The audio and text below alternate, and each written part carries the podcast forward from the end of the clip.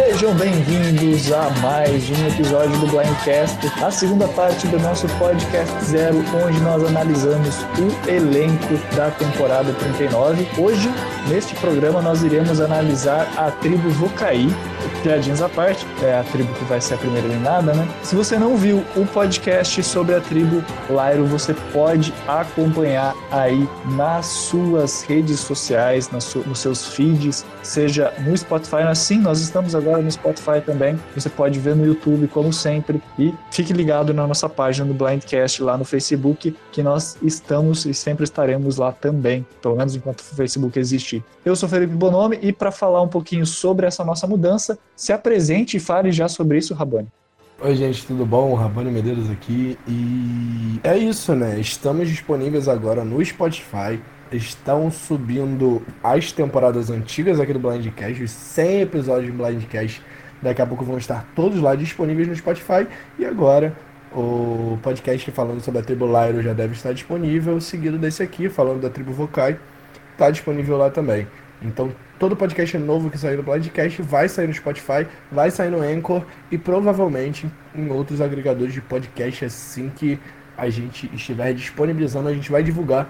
Divulgar onde? Na nossa página no Facebook Blindcast. Só para lembrar, no Spotify nosso nome é Blindcast traço Survivor Podcast.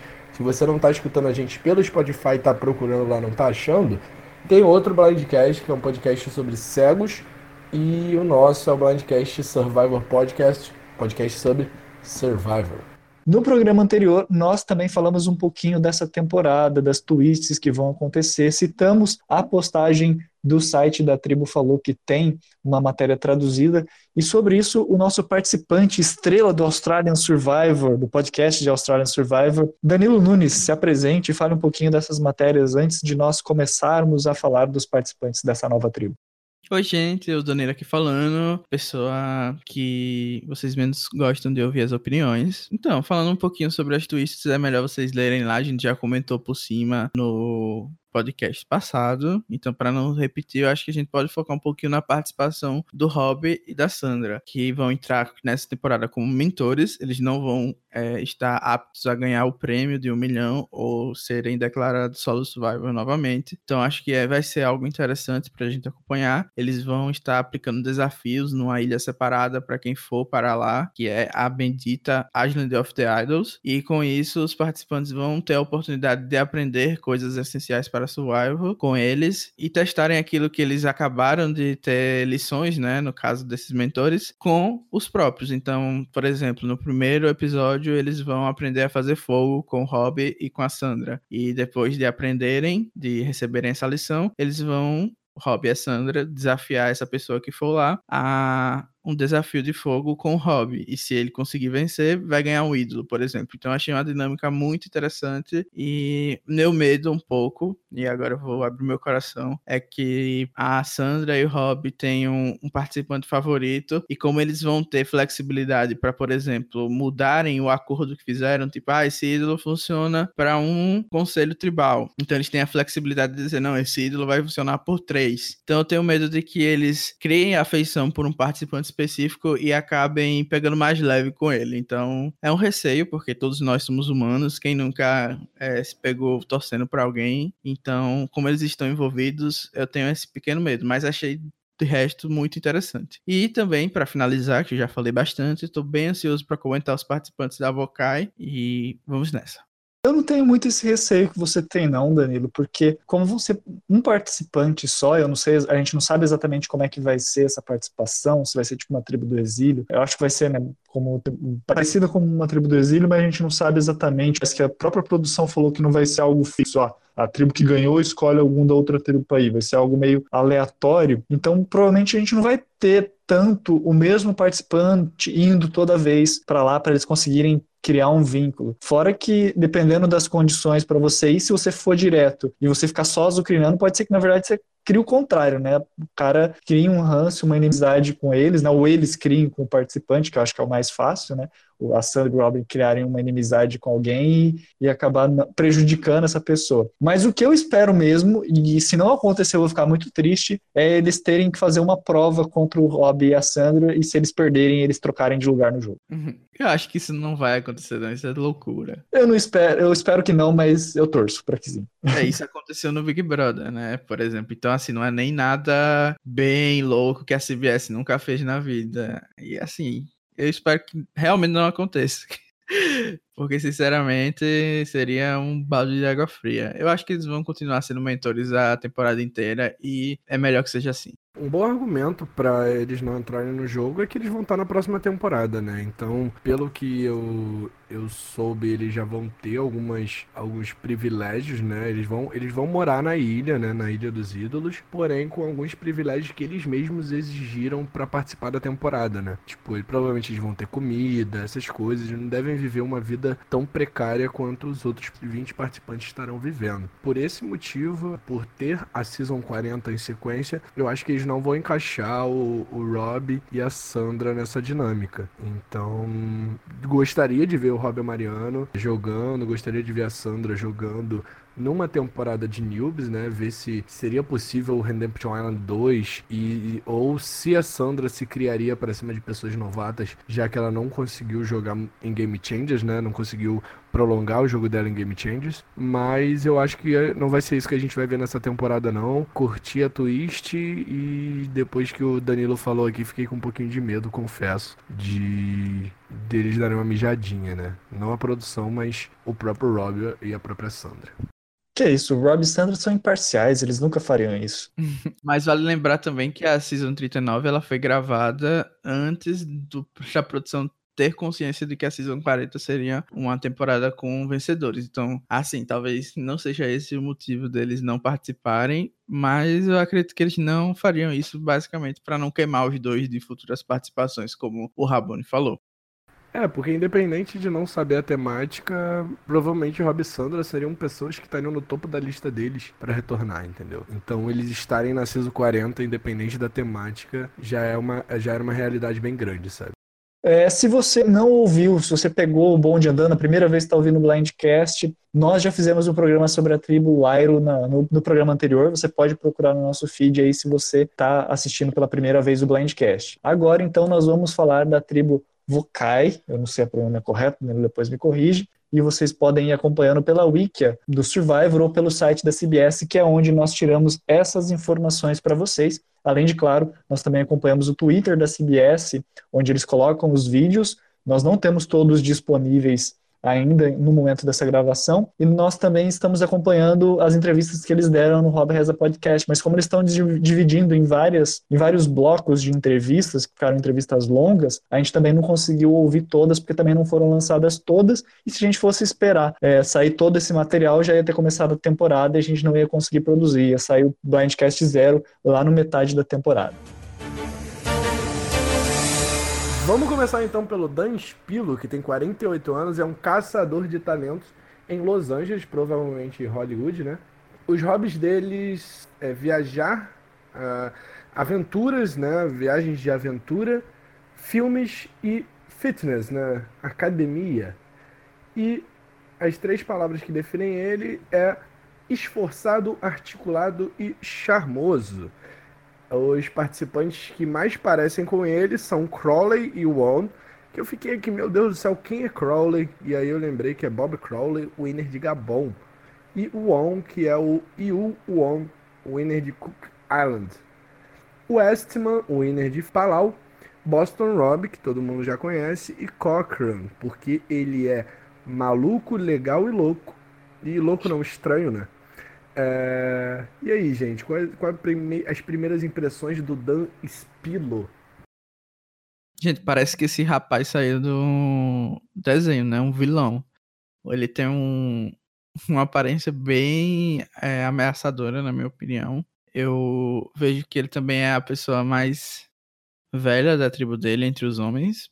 Então tem sempre aquele alvo de, dos desafios. Se a tribo perder, eu acredito que ele vai ser cogitado para CFB, justamente por essa combinação de idade e personalidade que parece ser bem agressiva. até pelo modo que ele fala, é, pelo, pelas coisas que ele comentou. Então, assim, eu não tô vendo muito potencial no, no Dan. E o ponto positivo que eu consegui cavar para encontrar é que ele, como ser, por ser uma pessoa de sucesso, né, no, na profissão dele, então ele não tem muita coisa a perder, não vai ficar ligado assim ao prêmio em dinheiro. E com isso ele pode ser good TV, ser um vilão que a gente gosta de acompanhar, mas na minha opinião ele vai puxar mais pro lado de ser aquele participante homem de Worlds à parte que a gente odeia com todas as forças. Eu fiquei com uma impressão parecida com essa sua primeira, né, de que ele era um, um vilão, assim, por assim dizer. Eu, quando via a foto dele, a primeira foto, falei assim, nossa, tiraram ele do The Sopranos, alguma série assim, nesse estilo, porque ele tem um, um estereótipo pela fisionomia dele, né? A gente não sabe como ele é de verdade, de fato. O que eu achei interessante foi que ele começa bem, já se comparando somente com winners, né? Ele não pega ninguém que é carismático, ninguém que é conhecido só por algo específico e não necessariamente por ter vencido. Ele pega pessoas que são conhecidas majoritariamente por vencer Survivor. Então isso demonstra que ele tem um certo conhecimento. Ele não pegou uma pessoa, não pegou qualquer um, ele pegou winners que tem ali algumas características até diferentes um dos outros, mas que eu até fiquei pensando, poxa, ele tem 48 anos. A gente pega Survivor tem 20 anos de existência. Em 2000 ele tinha 28 anos, que é justamente a minha idade agora. Então eu fico pensando, poxa, quando o Survivor começou, ele provavelmente estava tendo as, não as mesmas percepções, porque são realidades diferentes, mas ele tinha a minha idade, ele estava tendo a percepção de um, de um jovem adulto, por assim dizer, que estava se maravilhando, talvez, ali com aquele reality show de aventura, de aspectos sociais, que eu também me maravilhei bastante. Então, eu, eu, eu acho que esses, essas minhas divagações, esses pensamentos malucos que acontecem na minha cabeça, me fizeram talvez gostar um pouquinho dele, mas eu confesso que eu não estou esperando muito não, não estou tendo nenhuma expectativa, não acho que ele vai ser um grande participante, um grande jogador, mas tô naquela, tô, tô neutro assim, tipo, ah, achei interessante, vamos ver se ele consegue me surpreender, espero positivamente. É, eu particularmente. Primeira impressão do Dan Spilo foi muito ruim, né? Olhando assim pra foto, eu pensei tudo que o Danilo falou, mas depois de ler a bio dele, eu comecei a curtir sim. É, senti uma vibe meio Mike White ali, não sei se por conta de uma profissão, assim, dentro da mídia, né? Digamos. É uma profissão totalmente diferente, mas dentro da mídia. E acho que ele é muito fã do jogo. Ele pareceu ser muito fã do jogo. Assim, se comparar cinco winners diferentes na mesmo, no mesmo texto, sabe? Você tem que ser muito fã de Survivor para isso. Tem que pelo menos conhecer cada um desses winners. Até porque ele citou o Crowley, que é tipo um, uma pessoa que ninguém lembra. Então, pra você é, lembrar. O, simplesmente o winner mais odiado da franquia. Ganha até do bem. A gente fez uma votação, ele foi o winner menos votado. Então, assim, essa comparação aí já mostra o quão lepra ele vai ser. É porque o, o, Ben, ele é o mais odiado da franquia, mas ele ainda é lembrado por ser odiado. O Crowley ninguém lembra, entendeu? É, mas por ele lembrar, justamente, ele mostra que ele é um fã do, da, da franquia. Então, é, vamos torcer aí pra ele mostrar isso, né? Ou não, né? Não sei se o perfil dele é um perfil tão bom assim, mas se for estilo Michael White, eu amei ver Michael White em David vs Goliath. Inclusive, acho que ele merecia mais votos sim naquela final. Mas vamos ver, né? Eu não sei muito o que esperar do Dan Spilo. Vai, para mim é um mix entre 8 e 80. Ou eu vou gostar muito dele, falar muito bem dele aqui nos episódios, ou eu vou odiar a participação dele. Sei que não vai ser o meio termo. Então vamos esperar para ver o que, que a gente vê aí do Dan Spilo. É, o próximo participante é o Jack. Ele é universitário, ele é uma pessoa determinada, sonhadora e sociável. É, as, os hobbies dele é crossfit, escutar e cantar musicais. E é, ele adora sushi, ele gosta de rodízio de sushi e explorar o mundo. Participante semelhante que ele colocou foi o Devon Pinto. Uh! Já vou me adiantar porque eu simplesmente amei o Jack. Ele é perfeito. Ele não é o meu participante favorito da temporada, mas eu gostei muito do perfil dele. Ele vai ser, na minha opinião, completo, challenge beast, simpático, é carismático, tem tudo para ir bem nessa edição e chegando longe como um social beast. Eu gostei basicamente tudo que ele falou. Ele foi alternate em Edge of Extinction, então Deus ainda está com ele, porque barrou ele de participar da temporada e deixou que ele participasse dessa. Então eu estou ansioso para acompanhar o Jack em Island of the Idols. É, o Jack perdeu uma grande oportunidade de jogar com a lenda Chris Underwood, né? Coisa que nem a galera de, de Edge of Extinction teve essa oportunidade, né? Só, sei lá, metade do cast que conseguiu jogar com o winner da temporada. E o que, eu, o que eu achei muito interessante é que o Jack é o mais novo desse cast, e mesmo assim ele ainda é mais velho que eu. Então, provavelmente quando ele foi pra ilha era, ele era o que? Um ano no máximo mais novo. Mas mesmo assim mostra que esse cast ele é um cast bem maduro o Jack é um pinter, né? Então tô aí torcendo para ele, mas pelo que eu senti do perfil dele, apesar dele ser bem simpático e tudo mais, curti. Ele mesmo disse que ele foi campeão nacional de futebol no college, né, no, na universidade. Mas eu acho, eu sinto a vibe dele que ele vai mirar no Devon e vai acertar no Cibes. Soltei a bomba aí e deixei para vocês. Então, Rabone, você acabou de descrever justamente o que eu estava pensando aqui, porque ele, ele se mira nesse Devon, né, Devon Pinto, ele se mira nessa personalidade, mas ele parece que falha em perceber o que que fazia do Devon o Devon. Porque, que, pelo menos na minha percepção, o que fez o, o Devon ser um participante bom de, de, assistir, de acompanhar na sua temporada, foi justamente o fato de que ele, aparecia, ele parecia ser uma coisa, mas ele era outra. Ele parecia ter um, um lado mais Ozzy, por assim dizer, mas na verdade ele não era. Ele era um personagem estratégico, um participante estratégico, que tinha um bom social, que a gente via momentos ali mais sentimentais, mais emocionais das suas falas. Não que ele fosse assim a temporada inteira, mas ele era um, um personagem que quebrava o estereótipo do que era esperado dele e fazia isso com uma maestria com que fazia a gente gostar da sua estratégia, dos seus pensamentos, por assim dizer, embora ele tenha também algumas falhas no seu jogo, porque ninguém é perfeito. Então, eu também, a frase que eu estava pensando era justamente a seguinte: ele vai mirar né, no, no, no, Devon, mas ele vai ficar devendo e não vai se tornar um, um Pinter. Gente, ele não vai se tornar um Pinter porque ele vai ser muito melhor do que um Pinter. É isso. Jack, Rei, hey, Devil Pinto, nem sei. Só pra você, Debra, só pra você. Tô torcendo, tô torcendo. É... O perfil dele é alguém que eu acho interessante, né? Que é o, o alpha male, que não é tão alpha male assim, né? Que não é aquele cara que só quer prover e tudo mais. Ainda mais por ele ser jovem, né? Quando ele participou, ele tinha só 23 aninhos. Então, vou esperar para ver. Mas continuo achando que vai ser estilo Sebastian. Eu não tô falando que o Sebastian é um participante ruim de Survivor, não. Eu, particularmente, eu gosto do Sebastian. Mas, assim, não é um bom jogador de estratégia eu achei particularmente que o Jack ele é muito entusiasmado para ser um Devon. Eu achei ele muito empolgado na, na entrevista dele, na, na, fala dele, então não gostei muito. Mas falando de participantes que não vão começar muito bem, na minha opinião, vamos falar do Jamal Truduntz. Ele tem 33 anos, ele é um conselheiro de admissão, né, de aprovação. É, as palavras que o definem é balanceado, inquisitivo, né, questionador e presente, né? Ele gosta de treinar basquetebol, não se confunda treinar com ele praticar, mas sim ele gosta de ser o coach, né? Aquele treinador, o treinador de basquetebol. Ele também gosta de assistir aulas sobre oeste africano e também aulas de dança de salsa. Ele gosta de se ensinar, ele é um autodidata do baixo, né? E um outro hobby dele é perder nos fantasies de futebol das ligas de futebol, né? Tipo o Cartola de futebol americano, ele gosta de perder nesses fãs. Eu me reconheci nesse momento.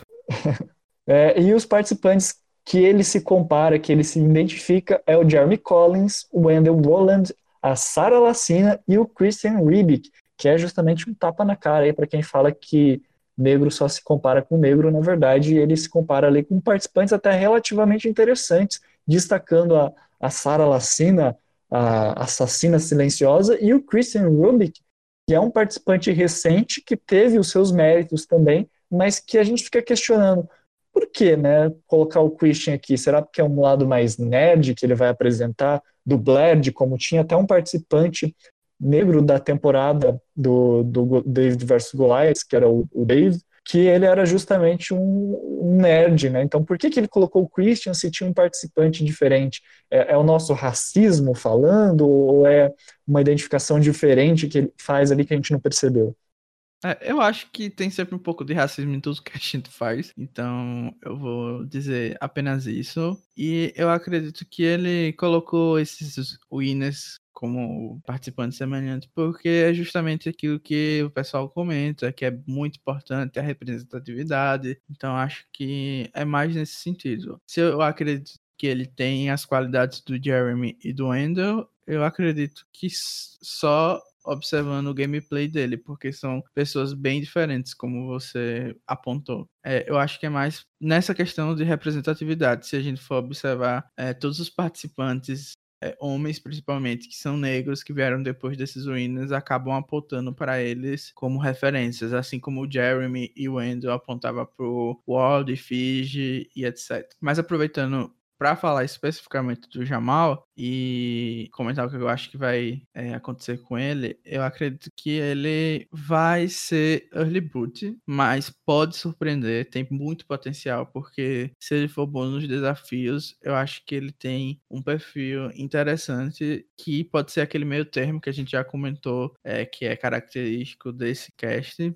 e a coisa que mais me preocupa em relação a ele é a questão do social, porque ele parece ser alguém que é mais eh, fechado do que o resto do cast. Então, por mais que ele seja extrovertido, e no vídeo assim que a gente viu, tem até uma cena dele correndo e tal, eu acredito que ele não vai muito longe no jogo por causa disso. É, eu também não senti uma, uma vibe muito boa do, do Jamal, né? Senti que faltou, sei lá, tá faltando algo que na bio dele não dá pra ver, sabe? Eu achei muito assim, muito generalizado a bio dele, sabe? Muitas coisas que não tem muito a ver com o jogo, mas mais com a personalidade dele, assim, para construir ele como personagem, não necessariamente como jogador. O fato dele ter colocado o Christian, acho que se justifica pelo, pelo por o Christian ser um participante recente, sabe? A temporada David vs Goliath vai completar um ano agora e provavelmente quando essa temporada foi gravada, Edge of Extinction ainda não tinha sido passada, ou simplesmente ele não assistiu porque é uma temporada ruim, entendeu? Mas eu acho que falar do Christian é só porque tá no hype do Christian. Então, foi isso, provavelmente. Quanto aos outros três winners, né, que ele colocou, o Jeremy, o Wendell e a Sarah, são winners totalmente diferentes, jogos totalmente diferentes. Então não tem muito que a gente se basear nisso. E é isso. Vamos ter que esperar para ver o que, que o Jamal, o, o homem do barco, tem para nos oferecer, né? Então vamos para nossa próxima participante, a Janet Carbin. Ela é de Palm Bay, na Flórida, ela tem 59 anos e ela é chefe de salva-vidas. Os hobbies dela são body surfing, né, que é o aquele surfing que a gente chama de kite surf, alguma coisa assim, que é aquele surf que você faz com, com o corpo, né? Softball e alinhar as boias salva-vidas. Então é um, é um hobby bem interessante aí, bem toque, sabe? As três palavras que definem ela são agressiva, entusiasta e feliz, né? Alegre, no caso, ela é muito externa, né, digamos. A participante que ela se definiu como é Stephanie, Stephanie Lagrossa, porque ela é atlética. E aí, gente, o que vocês acharam dessa futura Challenge Beast de 60 anos? Ela é a participante mais velha, né, da tribo dela, não só das mulheres, mas como todo. Na época do jogo ela tinha 59 anos. E, assim, eu acredito que quem cita Stephanie Lagrossa merece ter todo o azar, perder todas as, as provas na fase tribal. E, brincadeiras à parte, eu estou apostando muito na Janet como surpresa da temporada. Eu acredito que ela vai ser a Sweet, vai ser uma pessoa que vai vencer desafios na Merge, vai surpreender, chocar todos e vai comandar uma aliança que ninguém espera que seja a que vai chegar na final. Então é isso, eu tô fazendo apostas altas aqui porque provavelmente vou bater com a cara no chão e ela vai ser a primeira eliminada.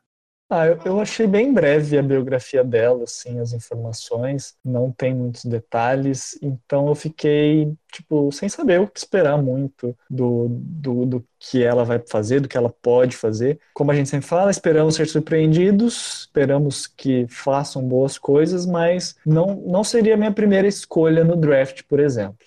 Ó, a gente já tá sabendo aí, Danilo, já vamos anotar isso aí, entendeu? Já pra planejar. Acho que ninguém vai botar ela de first pick, não.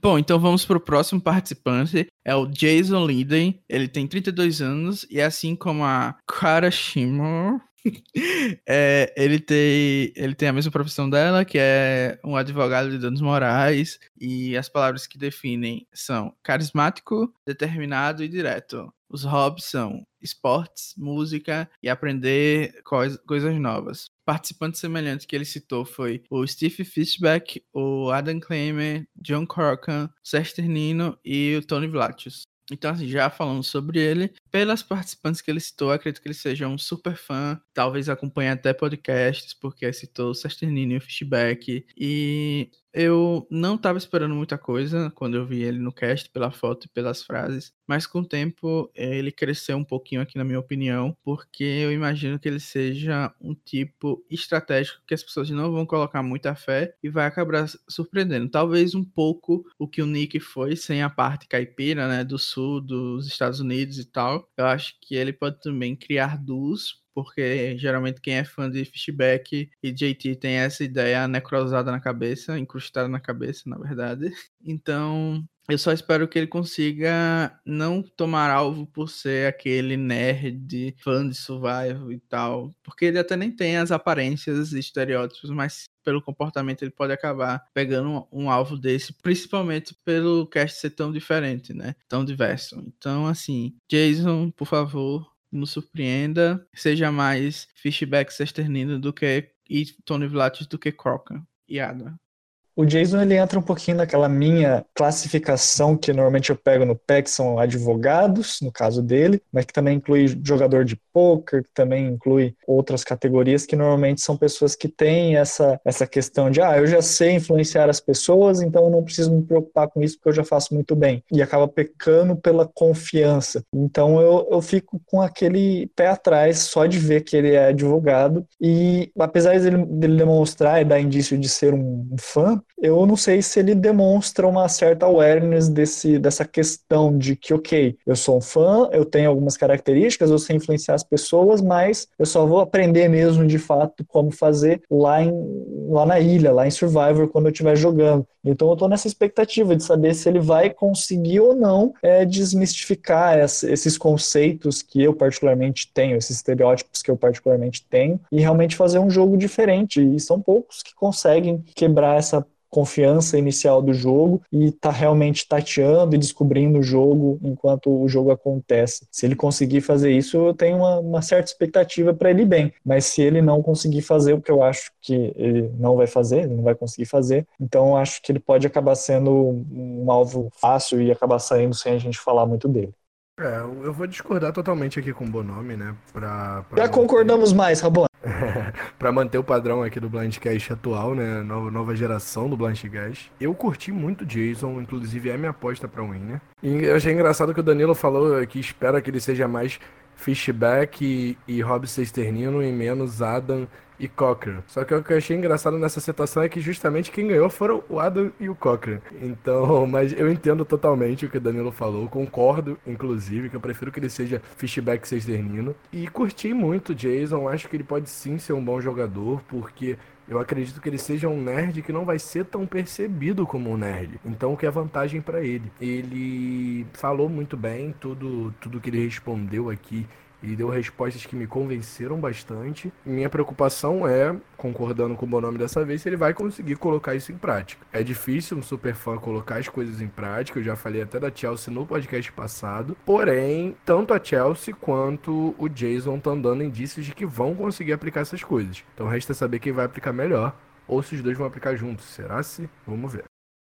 Vamos seguir em frente então para falar da Kaká, a Kelly Kim, que ela tem 29 anos, é estudante de MBA. Ela se descreve como engraçada, energética e empolgada, né? Driven, na minha tradução, né? É, os hobbies dela, ela coloca o Settlers of Catan, que é um, um, jogo de tabuleiro, também tem adaptações para outros formatos. É um jogo muito interessante, eu recomendo para quem gosta de board games dar uma pesquisada. Também coloca Citizen Night e esquiar e jogar futebol. E a participante com que ela mais se identifica é a Kelly Wentworth. Aproveitando que eu tô com a palavra para já falar dela, é uma participante que eu gostei muito de ler a biografia dela, gostei muito dessa parte textual do que ela escreveu, mas eu fiquei um pouco receoso quando eu vi o vídeo dela no Twitter, o vídeo do Jeff falando um pouquinho dela, quando faz até aquela preview de dois minutos e meio que tem lá no YouTube da, da CBS Miami, procurem lá se vocês tiverem é, essa oportunidade, que ele fala assim, o problema dela é que ela é uma participante que você tem que conquistar ela, que você tem que mostrar para ela que você é, tem algo novo, algo de diferente. É, basicamente, essa foi a leitura, a interpretação que eu fiz da, da, da fala do Jeff sobre a, a, a Kaká, a Kelly Kim.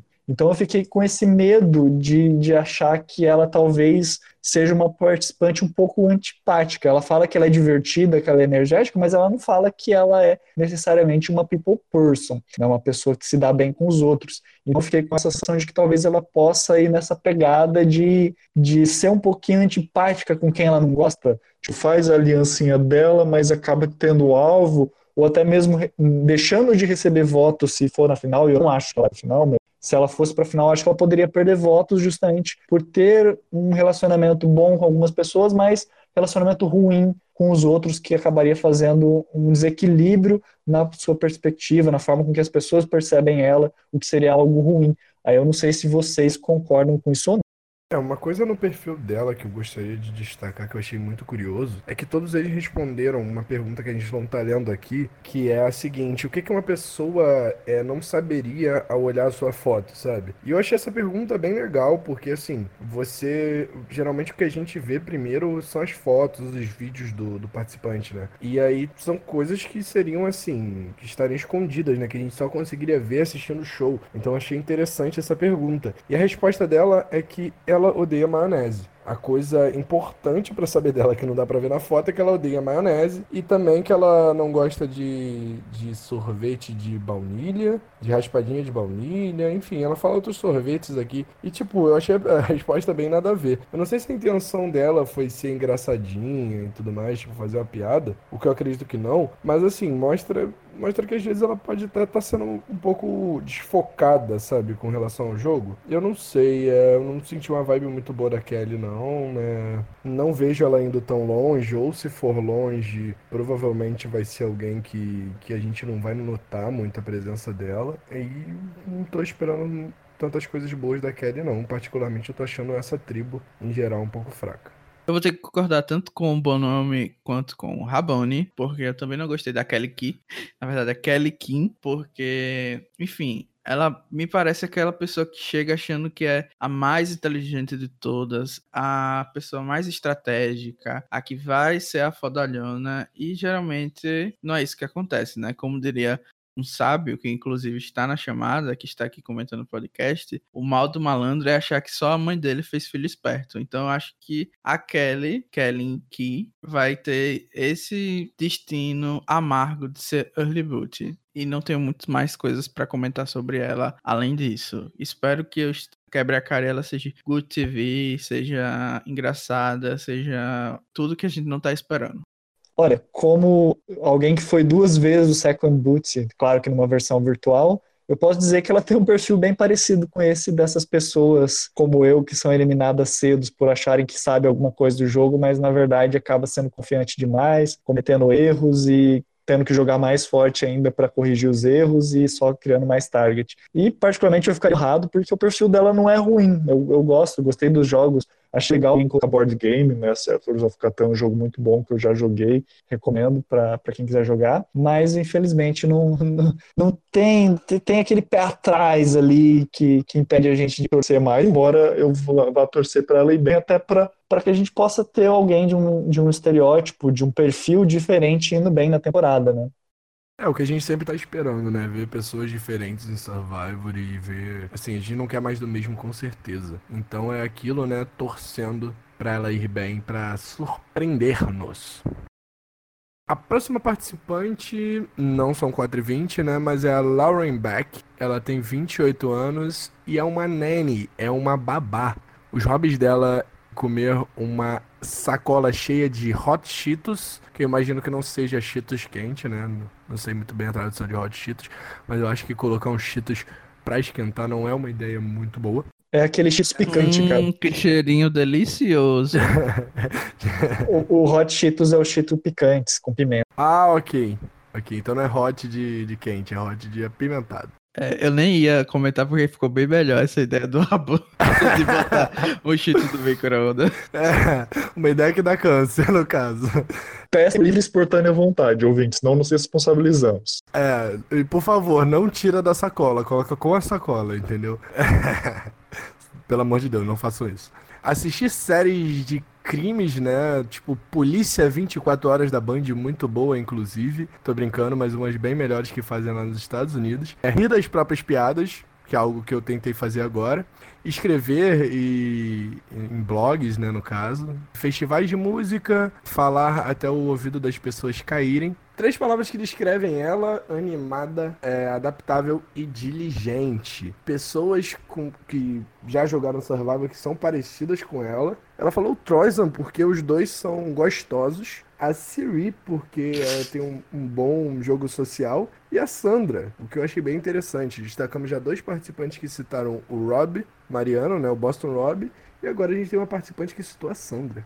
Bom, eu vou falar primeiro aqui da Lauren. É, ela foi uma das mulheres que o Jeff destacou como a que a gente tem que prestar atenção. Então, eu imagino que ela tenha algum destaque na temporada. Ele falou especificamente sobre ela ter essa profissão de babá, mas na verdade ser alguém que tá lá para jogar pesado e enfiar a faca nas costas das pessoas e tal, nesse sentido. Então, eu tô esperando algo muito bom sobre a Lauren mas eu fiquei assim espantada com a citação do Troisan, que eu nunca imaginei que alguém ia citar ainda mais com isso de ser é, gostoso, né? Ser hot. Mas daí depois parece, pelo que eu acompanhei no Twitter e nas redes sociais, que eles são casados ou namorados, porque ela cita até em visita da família, ele também tweetou sobre isso. Então eu imagino que os dois estejam em algum tipo de relacionamento e por isso teve essa citação. Outra coisa que chamou a atenção foi que ela faz uma dancinha no vídeo dela, aquela dancinha do clipe da Katy Perry, que na verdade é um meme e ficou conhecido do Swish Swish Beach. Enfim, eu vejo potencial nela com esse cast mais diverso e eu acho que ela tem tudo para se dar bem porque afinal de contas todo bom jogador de survival na verdade tá cuidando de 10 bebês gigantes na aliança, implorando para ninguém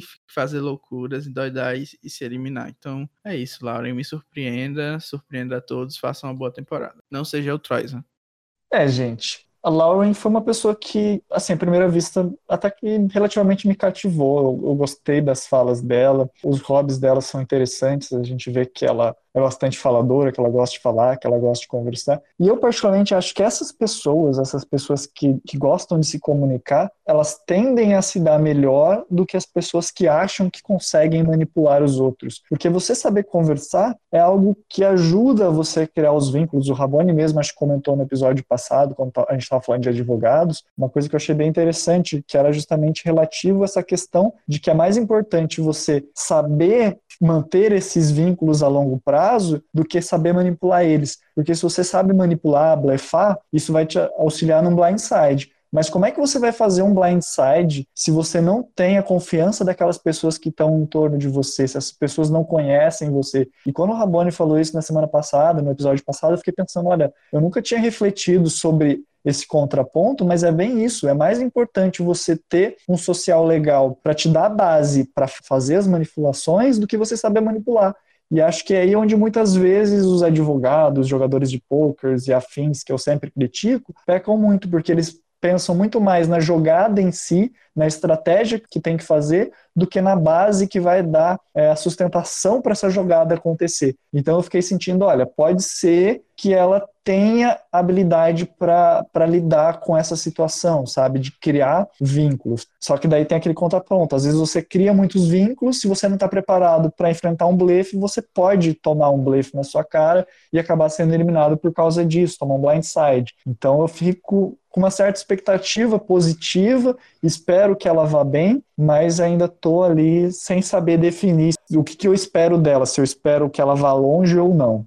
Dá pra ver muito bem pelo, texto dela e até pelas coisas que ela falou de si mesma, de que ela fala muito. E eu, particularmente, sei que isso é uma benção e uma maldição ao mesmo tempo, sabe? Eu sou uma pessoa que falo bastante e, assim, falar bastante é aquilo. Vai te aproximar das pessoas? Vai. Mas em certo momento, se você não souber a hora de parar, vai te atrapalhar. E principalmente em survival, que você tem que viver 39 dias com pessoas que você nunca viu na vida e você tá numa situação de fome e frio e muitas outras coisas que o ambiente de Survivor traz. Então, além da convivência exacerbada com pessoas estranhas, né? Então, vamos ver aí como que ela vai usar essa questão extrovertida nela, né? Dela ser para fora. Curti muito o perfil da Lauren, mas, mas tenho esse pé atrás por conta disso.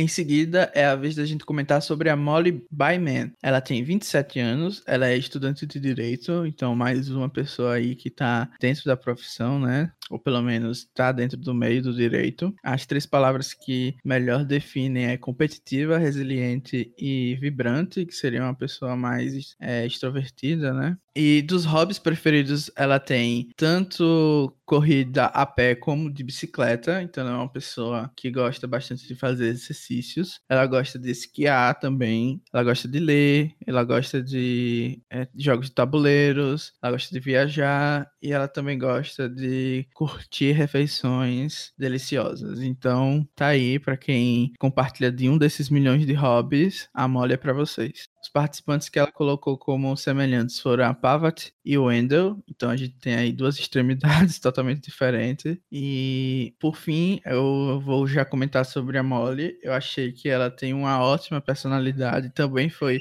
uma das mulheres que o Jeff disse que a gente precisa prestar atenção. Eu acredito que ela vai ter um papel de protagonista dessa temporada. É, eu gostei muito da personalidade dela. Ela é bem sorridente, é bem simpática. Então, eu acredito que ela tem tudo para ser um, uma jogadora social interessante e ter justamente esse capital que o Bonomi falou no, enquanto a gente estava comentando sobre a Lauren para fazer jogadas, para poder movimentar o jogo. Eu achei que ela é muito inteligente. O Jeff, inclusive, comentou sobre ela ter quadros onde ficava anotando estratégias é, na faculdade. É, sobre... Então, assim, ela é uma player também que está envolvida, super fã, provavelmente, né? Que eu não vejo ninguém que não seja super fã fazendo isso, de ter um quadro em casa para anotar essas coisas. Então, assim, ela é alguém que me surpreendeu bastante, é alguém que eu, que eu gostei, que eu estou ansioso para acompanhar. Olha, eu achei interessante essa fala que você falou, porque de fato ela, ela tem essas características do super fã. Mas uma coisa que eu gostaria até de falar para os nossos ouvintes, gente, tudo tem um limite. E eu acho que na descrição dela pareceu passou um pouquinho desse limite, sabe? ela extrapola essa questão de ser super fã. Tudo bem que a gente também gosta de ficar fazendo tabela, de ficar fazendo um monte de coisa aqui no Google, no Google Drive, a gente faz umas tabelas aqui, principalmente quando a gente estava planejando os Blind Steed, a gente fez levantamentos de dados, informações, cruzamentos, mas isso não é saudável, a gente fala por experiência própria, de pessoas que, que gostam de Survivor e ficam buscando informação. É, esse próprio Blindcast para a gente fazer é, é sempre bastante difícil, porque a gente busca muita informação, tem que traduzir, tem que trazer muitas coisas que muitas vezes não estão de forma fácil para a gente na internet, e a gente vai atrás disso. Rabone, o Danilo, principalmente, que fez esse, a pauta, basicamente, desse programa, desses dois programas. Então, é algo que pode ser preocupante, porque se ela for por esse lado meio meio paranoico, fã de Survivor, ela pode acabar, às vezes, até incomodando os outros. Então, se ela não souber utilizar esse conhecimento que ela tem, essa veia fã que ela tem, ela pode acabar sendo muito mais uma pessoa chata, como uma hippie maluca que é fã de Survivor, do que realmente uma Survivor que conhece o jogo. Então, eu fiquei com o pé atrás é, em relação a ela, mas eu, eu vejo o potencial. A questão é controlar esse seu fã para você, esse seu lado fã para você não extrapolar. É, eu não, realmente não vejo a Molly indo pra esse lado. Eu, como comentei, eu acredito que ela vai conseguir moldar esse lado fã e não ser uma Shirin, um Max ou até outros casos de superfãs que falaram isso, mas pelo fato dela ser estudante de direito, eu acredito que ela tenha isso de lidar com personalidades diferentes e tal e não ser over the top nesse sentido. Então, eu acho que eu não tenho muita coisa a acrescentar com relação a ela. Essa ideia mesmo do super fã, sabe? Ter muita vontade de jogar o jogo. Realmente acho que ela extra extrapolou um pouquinho. O... Ah, e a gente vai dizer que vocês não têm um whiteboard em, em casa para anotar todas as jogadas que aconteceram. Eu tenho, por isso que eu falo que não é saudável. É, não, pois é, a gente fala por experiência própria, né, que, que isso não dá certo. Então, esse, esse que é o problema. A gente sabe que não é bom porque a gente faz. Ó, a, até agora, o único do Blindcast que participou de um Survivor virtual e foi relativamente bem foi a Bia. Então a gente não pode falar muito sobre o que é certo e o que é errado de Survivor. É, não, não somos os melhores, né? Não estamos no nosso lugar de fala como bons jogadores de Survivor. É, Bia faltou aqui, infelizmente. Ela não pode falar de como jogar Survivor bem. Mas é isso, né? Vamos esperar esperar para ver. A última, é, última estudante de direito que eu vi em Survivor é a lenda Halle Ford. Então, pra, até para aproveitar o estereótipo, ela me lembra um pouco a Hayley, inclusive. Mas é isso, vamos esperar para ver o que a gente tem da Molly. Eu, sinceramente, não tinha, não tinha curtido tanto o perfil dela. Tô curtindo mais agora com vocês falando. Mas vamos esperar para ver. Eu acho que é alguém que não, não dá para tirar tanta coisa do que ela pode ser pelo perfil, não. Acho que tem outros super fãs no cast que me interessaram mais do que a Molly. Seguindo em frente, então, vamos falar da penúltima participante desta temporada, penúltima que nós vamos citar aqui nesses Blindcast Zero, que é a Noura Salman. Ela tem 36 anos, ela é uma empresária e ela se descreve como ambiciosa, apaixonada e energética. Os hobbies dela são malhar, criar bebidas e comidas saudáveis na cozinha, viajar, postar material de autoajuda na social media, né, nas redes sociais, é comer e ser fitness. Gente, pelo amor de Deus, o que é isso? Como é que o hobby dela é postar material de autoajuda? Não tem vergonha na cara não, Nora. Pois é, e com quem ela se identifica é o Malcolm Frog. A gente, eu vou falar muito mal da Nora, infelizmente. Quem é Nora fã, por favor, não me apedreje. Assim, eu vejo que ela pode ir muito longe, mas ela me deu uma vibe daquela é, da mulher de John Rock que desistiu em São João del Sul. Desculpem aí por falar que ela é mulher de John Rock, mas realmente eu não lembro o nome. Eu acho que é Julie, se eu não me engano. E ela pode ir longe, mas nesse sentido, sendo totalmente irrelevante, sem chances de ganhar. Esse perfil empreendedora que gosta de postar autoajuda nas redes sociais me dá até um calafrio. Eu não sei porque alguém colocou ela no cast. A minha esperança é dela ter citado o Malcolm e talvez ela tenha alguma coisa mais good TV aí que ela não transpareceu. Outra pessoa que ela me lembrou também foi um pouco a Sherry de Caramoan, e ela também eu acho que tem empresa e tal. Então, assim, Nora, não, as coisas não estão boas para vocês com essas comparações. E também outra coisa que me chamou a atenção foi que ela colocou que vai bem em puzzles. Então eu já aposto que ela vai fracassar e mandar a tribo no CT ao se responsabilizar por fazer os quebra-cabeças. Então eu tô torcendo muito para ela ser FB. É isso. Duas palavras. Ken McNichol. Não, vai. Não, Ken McNichol, rei. Não, mas é sério. Não, a gente também tá falando. Eu tô falando sério. Quem rei? Quem rei? Brincadeiras à parte, eu eu acho que a Nora realmente tem uma vibe parecida com a do Ken no seguinte, o Ken era muito aquele tipo, não, não exatamente provedor, mas muito aquele tipo, ah, tô curtindo isso aqui, eu quero aproveitar esse momento que Survival tá me entregando. Então, é, eu senti meio que essa vibe da Nora, que inclusive tem o mesmo nome que a minha mãe, olha aí. E é isso, não tenho muito o que esperar da Nora. É, acho que ela vai ser uma dessas participantes que vai vai estar tá curtindo o local e tudo mais. Ela pode se dar bem de encontrar uma galera que quer jogar com ela e fazer a vibe Ken, ou acabar saindo porque, assim, ela não entrou em nenhuma aliança e acabou ficando de fora dos números, sabe? Eu acho que é isso a previsão que, que eu daria pra Nura nesse momento.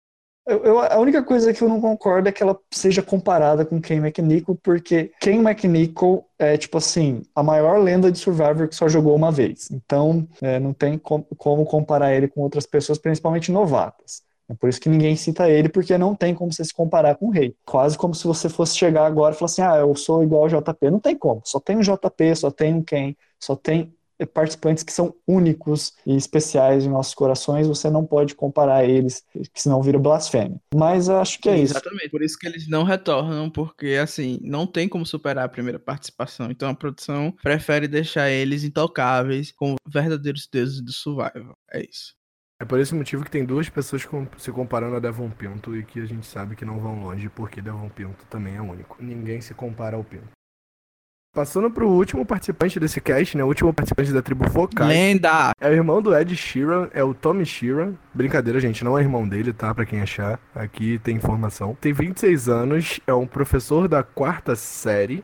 Os hobbies dele é surfar, praticar esportes como basquete, vôlei e futebol, como se surf não fosse esporte, né? E fazer perguntas para a bola 8 mágica, aquela bola mágica que você faz perguntas, ela te responde com sim, não, talvez, pode ser. Eu acho isso muito divertido também, mas não é um hobby meu, confesso. Acho meio doideira ser um hobby de uma pessoa. As três palavras que descrevem o Tommy são extrovertido, competitivo e pateta os participantes que ele citou seria se ele fosse uma mistura da estratégia do David Wright, o social do David, David vs Golias, com um pouco da parte gostável da Amanda Kimmel. E aí, gente, o que vocês acharam do Tommy? O Tommy, pra mim, é a maior lenda desse cast. Sinceramente, ele é o meu participante favorito da temporada. Ele tem uma vibe que me lembra um pouco do JP. Tem o potencial de ser um participante invisível, mas ao mesmo tempo lendário. E, assim, o fato dele ser professor da quarta série e ter toda aquela história sobre é, um professor ter mudado a vida dele, e por isso que ele escolheu esse, essa profissão, para mim, assim, foi muito fofinho e já ganhou meu coração aí. E, assim, eu também já adorei porque ele arrumou uma desculpa para poder trair as pessoas sem culpa e sem ser julgado pelas pessoas. Quem não lembra aí, a Naonka, que era também professora ou cuidava de crianças, e depois da temporada dela, que foi em Nicarágua, ela perdeu até o emprego e recebeu muitas críticas porque o comportamento dela não condizia com crianças. Então eu amei assim o Tommy, porque ele já falou que as crianças iriam ficar irritadas se ele não traísse, não roubasse, não fizesse de tudo para ganhar, que elas são as mais críticas. Então, assim, perfeito do começo ao fim. E essa parte também da Magic 8 Ball que o Raboni falou é realmente um pouco estranho, mas a gente também já viu isso com o Sesternino em, em Amazon. E para mim, ele tem muito para surpreender, ir bem nos desafios e ser o eye candy que a gente sempre espera. Para mim, o Tommy é 10/10, melhor participante dessa tribo, pelo menos de longe.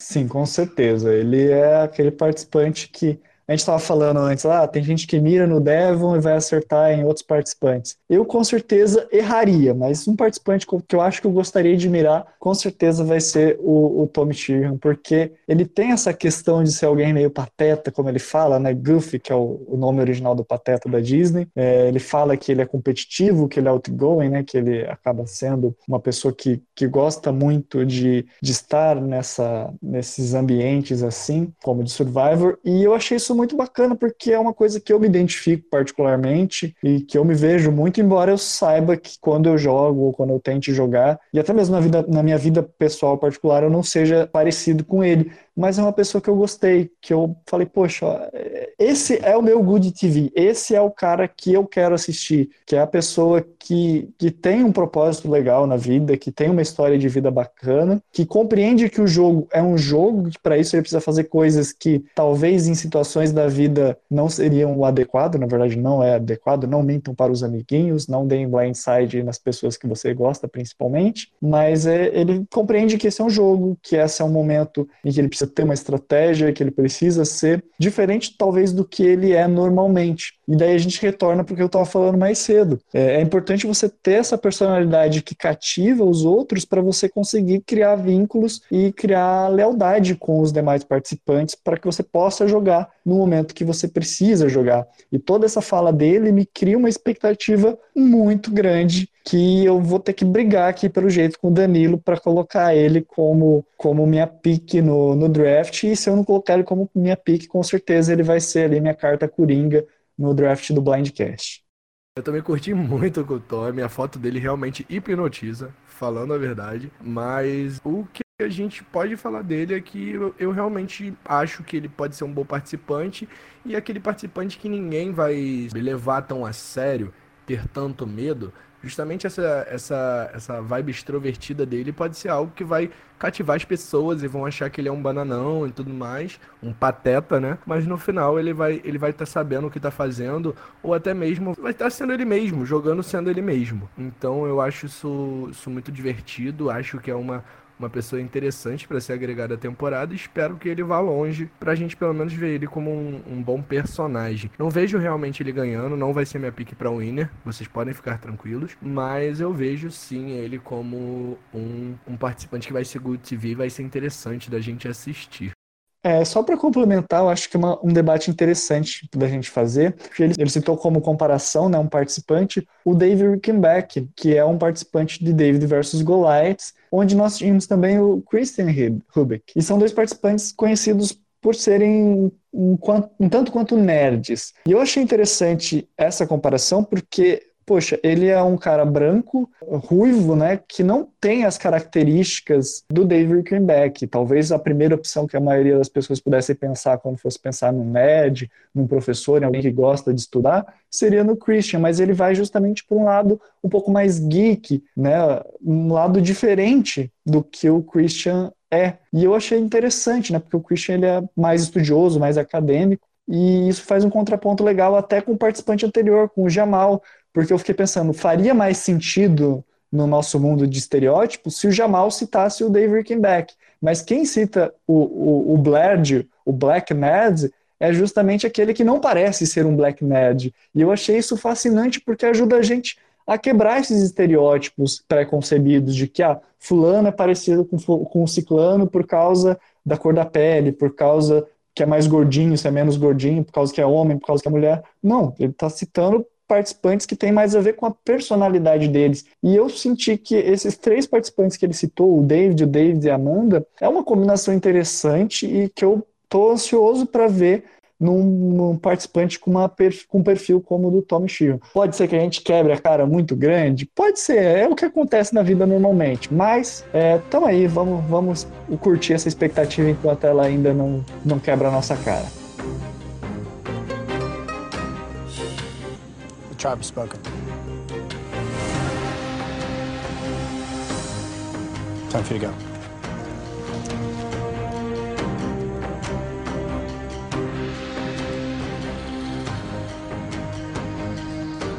Well, anytime there are lines drawn in the sand, the question is, will they be there in the morning or will the tides of Fiji wash them away?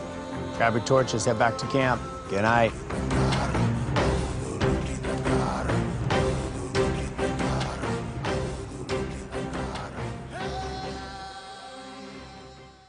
Bubbly, Bubbly, me ajudem. Bubbly, alguém sabe? Eu não sei o que é Bubbly. Mas eu imagino que seja, tipo, Bubbly é alguém que seja extrovertido. Eu boba, é isso. boba. Bobinha. Eu, acho, eu não sei, não, realmente não sei. É, uma pessoa entusiasmada, acho que é efervescente, a pessoa que. Nossa, aí é o, é o Eno. Ou isso. Eu, eu acho que eu diria que é uma pessoa animada mesmo. Efervescente, ok. Animadinha, animadinha, divertidinha.